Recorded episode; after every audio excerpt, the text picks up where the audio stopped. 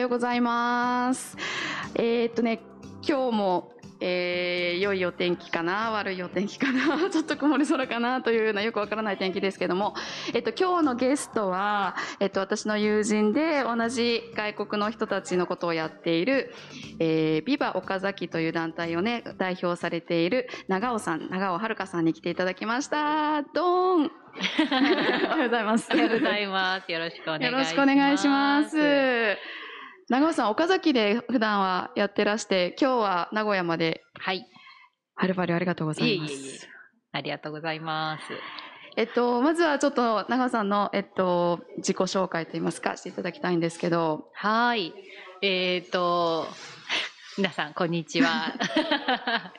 長尾遥と申します。えービバ岡崎という団体をやってまして、で、えっ、と、普段は日本語教室とか、セミナーとか、まあ、交流会とか、まあ、そういうようなことを活動している団体をやっているんですけど、まあ、もともと長野県出身で、で、仕事の都合で岡崎に営業所があって、配属になって引っ越してきて、そこからあのボランティア活動を始めて、ビバ岡崎団体作って、今は会社辞めて、ビバ岡崎やってるという、そんな ざっくりとした経緯になります。はい。長野、長野県はい。の出身なんですね。うんうんうんああ、通りで、なんか、リンゴが似合う。なんかすごく似合う。そうなんですよ。もうリンゴほっぺなんで。いやいやいやこういうのを偏見って言うんですよね。すいません。いやいやいやそうなんですね。じゃあ、岡崎の出身ね、あ愛知県の出身ではないっていうことで、私は福井県の出身なので、うんうんうんあの、私も愛知県のことは、本当に移移住してきたというかね、外国人みたいな気分ですね。わからないこといっぱいあるし。そうなんですよ。愛知県すごい広いですし、長野県も広いけど。そう、だから自分が引っ越してきて、自分はなんかこう知り合いもできたりとか、まあ日本語がわかるから、そんなに困らないで自分のやりたいことができてるけど、外国人の人たちは状況は同じだけど、ちょっとそこが苦労してるっていうところが、なんか役に立てるんじゃないのかなっていうので、まあ始めたっていうのがそもそものきっかけでした。なるほどですね。えっと、ビバさんは、まあ、日本語教室とか、いろいろ活動をその他もやられてると思いますので、えっと、はいまた後からその話はね、していただきたいなとは思うんですけれども、えっと、ビバさんの活動の拠点である岡崎市っていうのは、えっと、豊田市の隣、はい豊橋までは行かないうんうんうんところですよね。そうですね。お城がありますね。はい、そうです、そうです。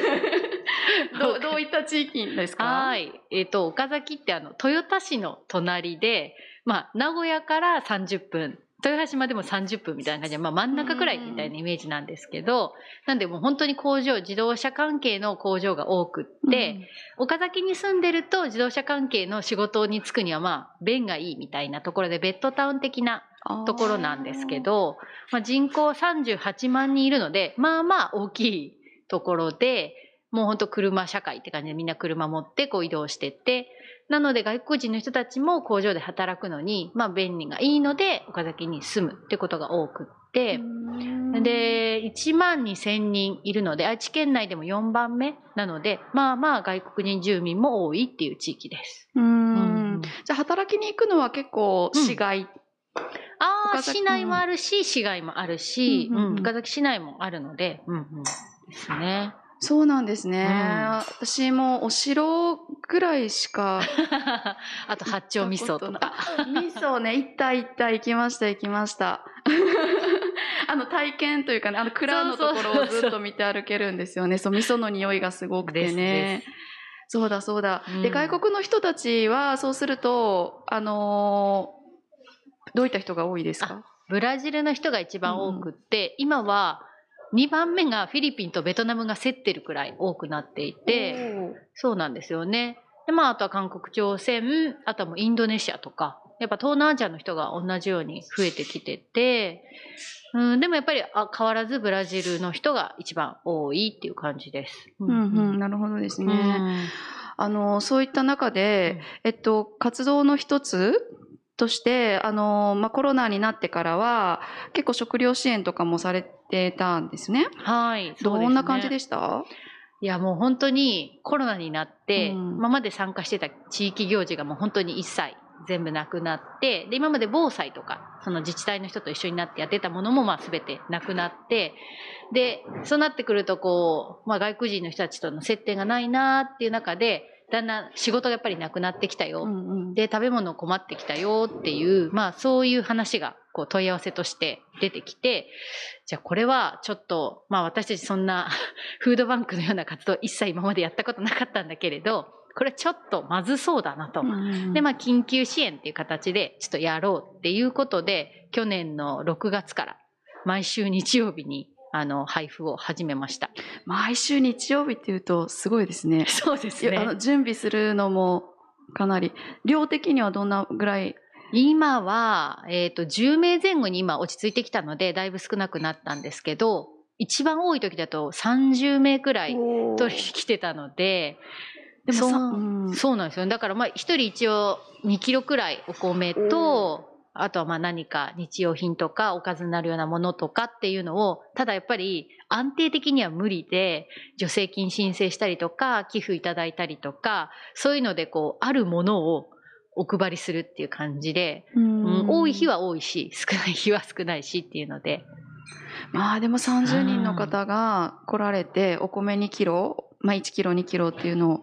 配ってこられたっていうことなんですけど今はどうなってるんですか？今はだいぶ、うん。あの仕事も戻ってきて、うん。製造業実はあんまりそこまで大きな影響はなくって、うんうん。ちょっとまあ確かに派遣で切られてそこから元に戻ってないっていうのはあるんですけどだいぶみんな皆さん失業から、まあ、仕事はちょっとアルバイト見つけたよってところで戻ってきたのでだいぶその緊急的な段階は少し終わったのかなただ、やっぱり日本語がわからないとか、まあ将来どうするのかっていう見通し立ってませんっていう人は引き続き困窮してるっていう感じで、だからまあコロナだから困窮したっていうよりは、まあコロナ前からかなり、まあ、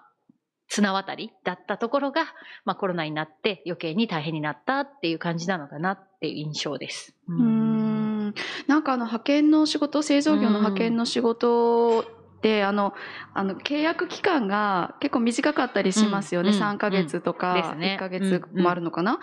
であのそまあ、だからいつ、ね、切られるかわからないってあるかもしれないんですけど、えっと、この4月からなんか仕事がすごく減ってうん。減るんじゃないかっていう話も聞いたんですけど今もそこまでは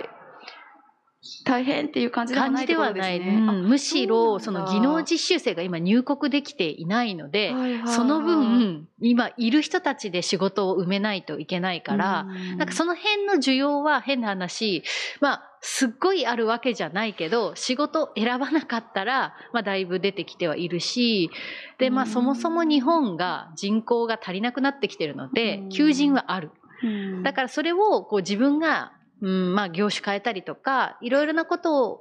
挑わなければ結構、まあ、あるはあるっていうところは、うん。ただまあそうなると結局日本語が製造業以外だとネックになるので、うん。結局製造業の派遣を、まあ、選ばざるを得ない人たちはやっぱりいるし、うん。まあそうじゃない人は変えていってるしっていうところがあるかなと思います。うん。日本語教室に来る方の人数とかもうん。うん。増えてたりとかもするんですか、そうですね。今実は大人の教室をやってなくて子供の教室だけなんですけど、子供の教室はやっぱりまあ変わらず、まあ増えていて、まあでもまあ15人くらいをこう、まあ増減繰り返してる感じなんですけど、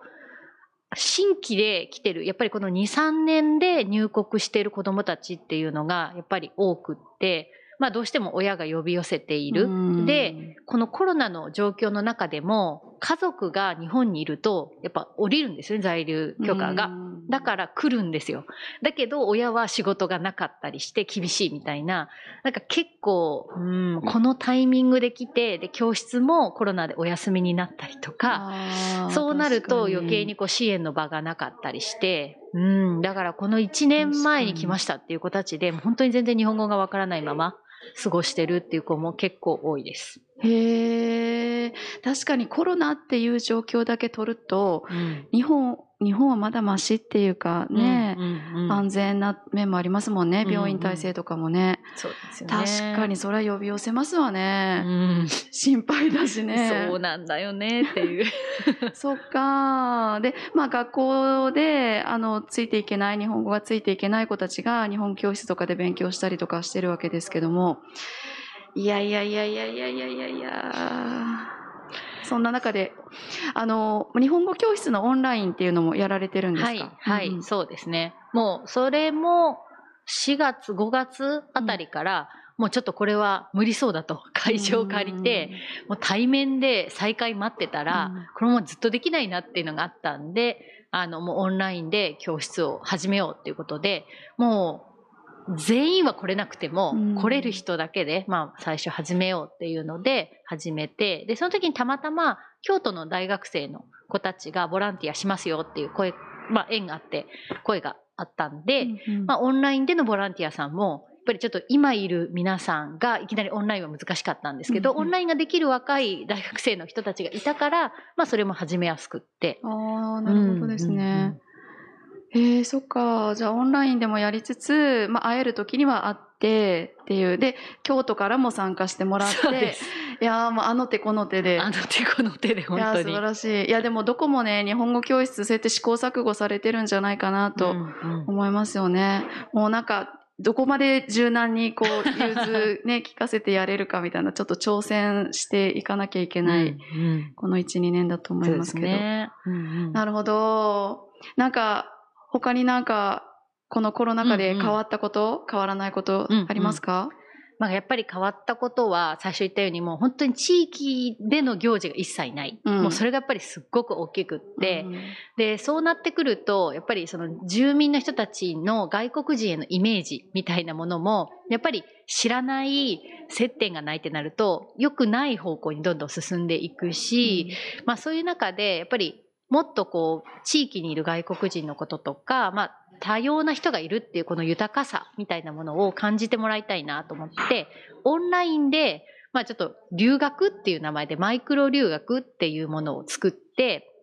住民の人たちが、まあ、講師になって、外国人の住民が講師になって、自分の文化と言葉を紹介するっていうのを、まあ、1ヶ月一つの国で、まあ、4回から5回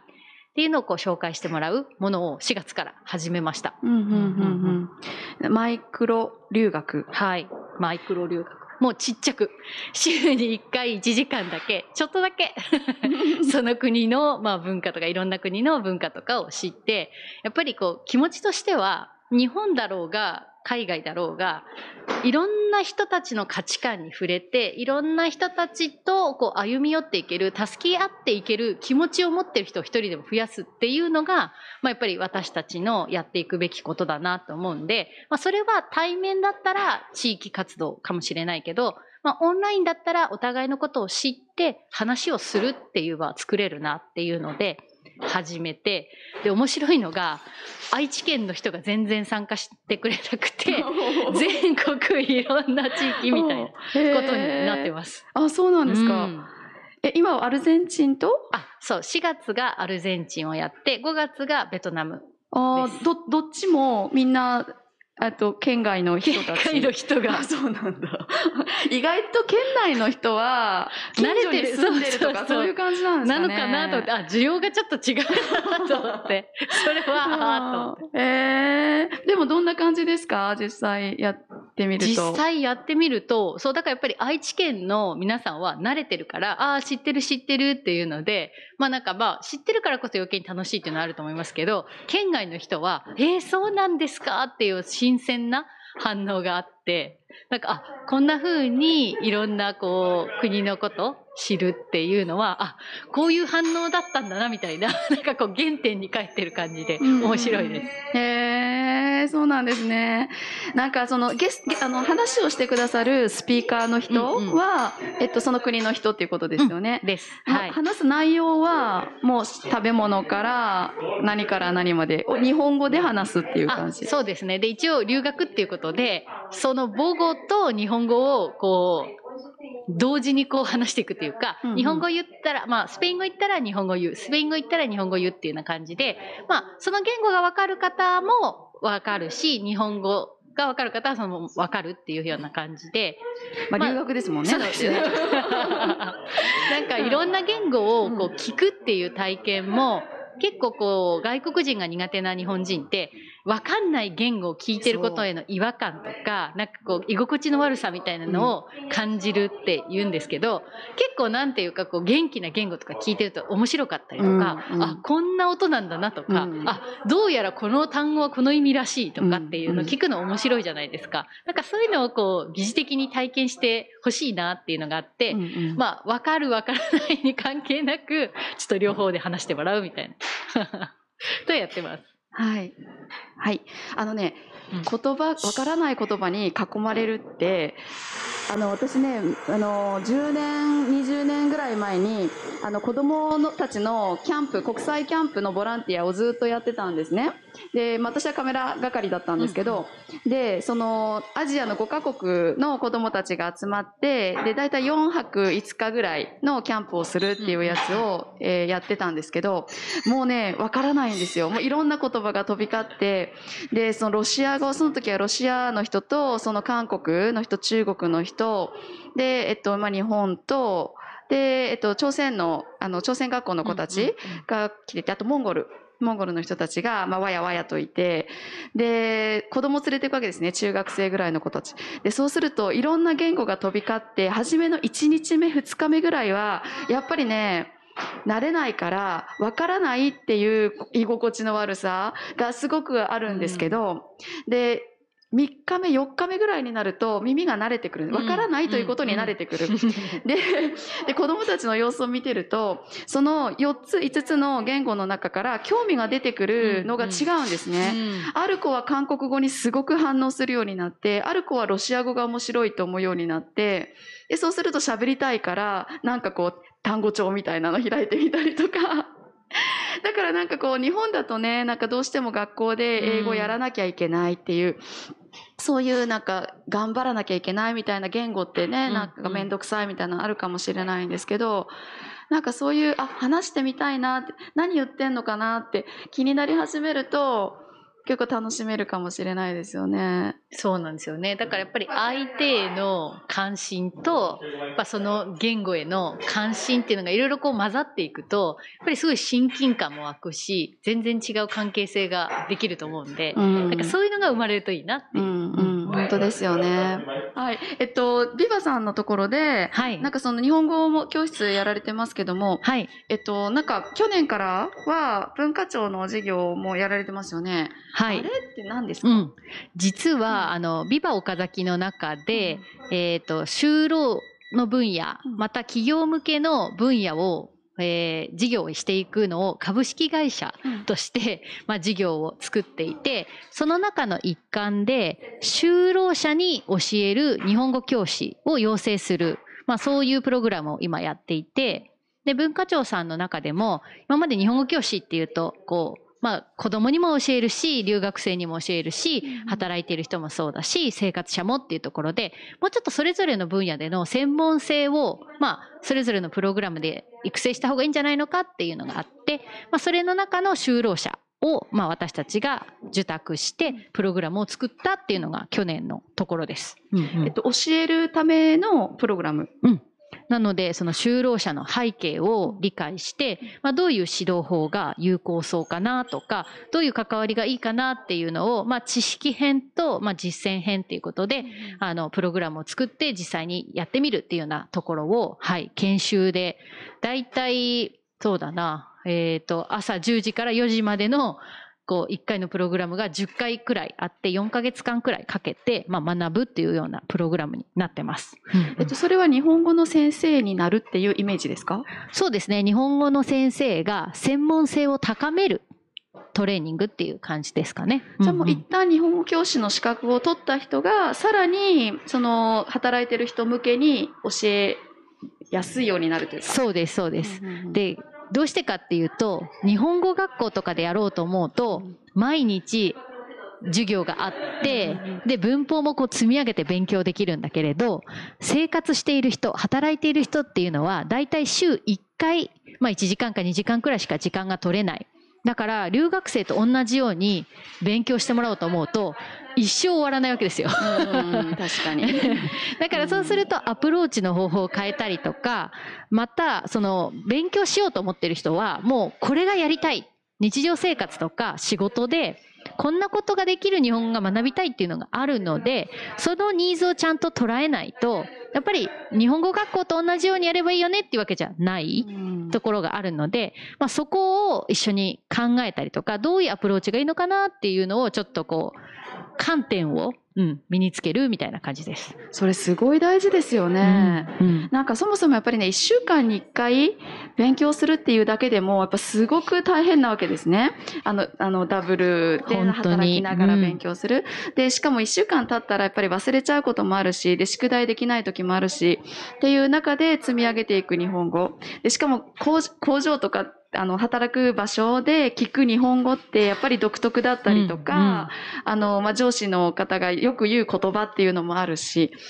なんかそういった中でやっぱ日本語学校とは違う勉強の仕方があるっていうのは私もすごく賛成ですけども、まあ、日本語教育の世界もいろいろなんでねっていうか、あの、こう、これがいいって思われる方もいるかもしれないので、まあ難しさはあるかもしれませんけど。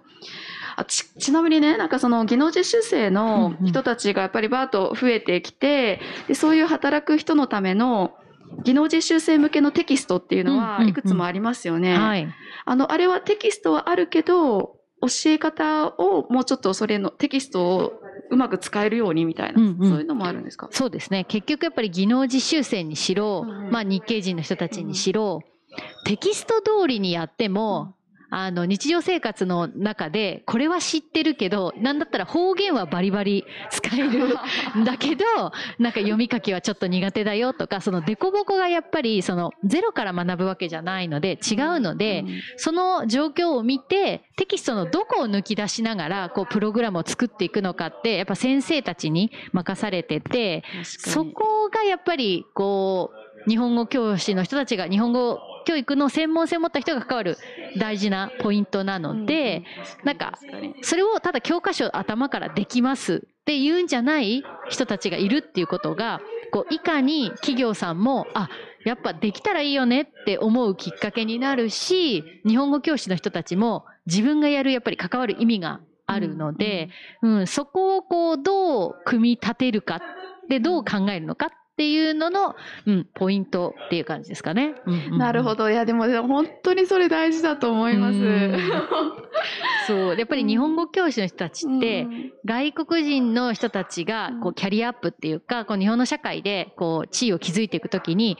こうい多分キーになっていくし応援していくのにすごく大事なポジションになるんだけれどただ言語を教える人になるのか、うんなんかその人のこう人生とかその人自身をこう応援する存在になるのかってすごくこう近いようでちょっと違う紙一重なところがあってそういう視点を持って関わってくれたら全然違うと思うので。なんかそういう人を私は増やしたい。日本語教育の全然専門じゃないんですけど、うん、そういうことを思って、はい、研修をやってるっていうところです。うんでその研修を、えっと、420時間、うん4ヶ月かかるわけですよねあ。420時間は1年くらいかかるプログラムを、まあ、養成講座とか受けた皆さんが、やっぱりあんまりその420時間の中だと、その生活している人とか、その就労者に特化したプログラムってそんなにないんですよ。まあ本当に基礎的な指導法を学んでくるところなので、そこからじゃあ実際に自分が関わる外国人住民の皆さんとの関わりの中で多分こう出てる疑問とか、こういう時どうしたらいいんだろうっていうのに答えるためのプログラムが今回私たちがやっている就労者に教える日本教師の研修ってところです。あそうかそうか、うんじゃあこの研修自体はどれぐらいの期間ですか？これが4ヶ月です。4ヶ月間ね10回で4ヶ月。10回で4ヶ月間、はい。はい。でそれを終わると、まあ、例えばあの企業の中で日本語教室をやってる企業さんもね、あのいくつかあると思うんですけど、うんうんまあ、そういうところに行けたりとか、はい、そうですね。今、あの、岡崎にある、そういう企業さんで、えー企業の中で日本語を教える機関さんと、まあ、連携しながから、まあ、そこでの講師登録を、まあ、していただいたりとか、まあ、私たちもあの企業さんにいろいろこう日本語教育の営業をかけているので、まあ、そういうところに登録私たちのところに登録してもらって、まあ、講師で行ってもらったりとか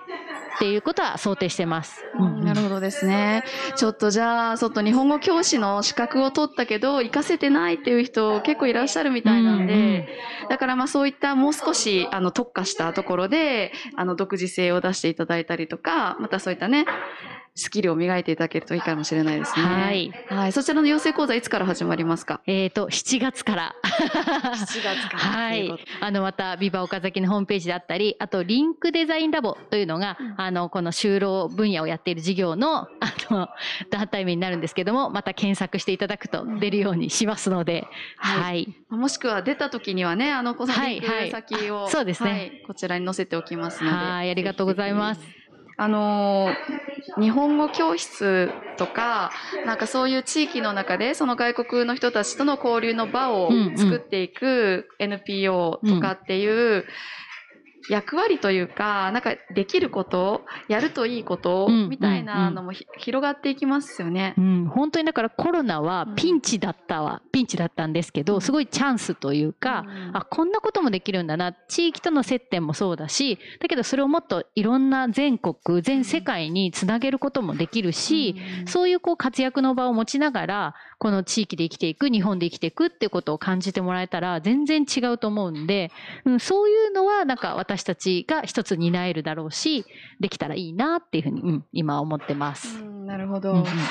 であの、最後にね、うん。あの、長尾さんの、なんかそういったその活動をずっとやっていく、まあ、こう、エネルギーというか、そう、何が一番面白くて、どういう時に一番ワクワクして、うん。だからやめられないっていう、なんかそういうのってあります？やっぱり何かができる、あこれ自分こんな役割できるっていうふうに人間が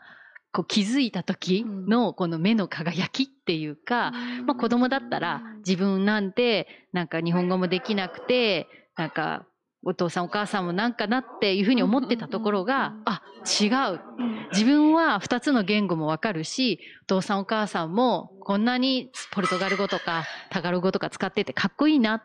で自分はここで勉強してこんなこともできるようになるかもしれないって思った時の輝きとか、まあ、住民の皆さんもあ誰かの役に立ちたいであ一緒に防災のことを勉強してこういう怖いことがあっても一緒にできるよねとか、まあ、お祭りでもいいしなんかそういうことが分かった時の人間のパッてなった時のうん。あの表情をやっぱりたくさん生んでいきたいしうん。なんかそういうのを見るとやっぱ人との出会いが地域を作るしうん。国を作るしうん。なんかそういうところが、うん、活動の根源かなと思います。うんうんうん、本当そうですね。あの子供だけに限らず大人の人もね、うんそういうふうに、ああ、分かったとか、ああ、そういうことだったっていう、なんかそういう気も顔、そうそうそう表情がね、見れるのは幸せですよね。そうなんですということで、なんかやっぱりボランティアの方も、そういうのを味わいに、たくさん来ていただきたいですし、なんかこう、やっていきたいね。本当に。うん本当に コロナに負けないで。負けないで本当にはい。あの、ダイブカフェもね、こうやって、まあ、いろんなお客様が来ていただいて、あの、今もポルトガル語も飛び交いながら、日本語も飛び交いながら、あの、いろんな国の言葉が聞ける時もありますので、ぜひ来ていただ来ていただきたいなと思います。はい。ということで、今日はね、本当にありがとうございます。いえいえありがとうございますこの後は、ちょっとまた、いろいろお話ししながら、女子トークを やりましょう。やりましょう そして、ね、また、いろいろと、あの、私も岡崎に行った時には、ぜひね、女子トーク、女子トーク再開ということで、やっていきましょうね。はいはい、ありがとうございました。はいありがとうございました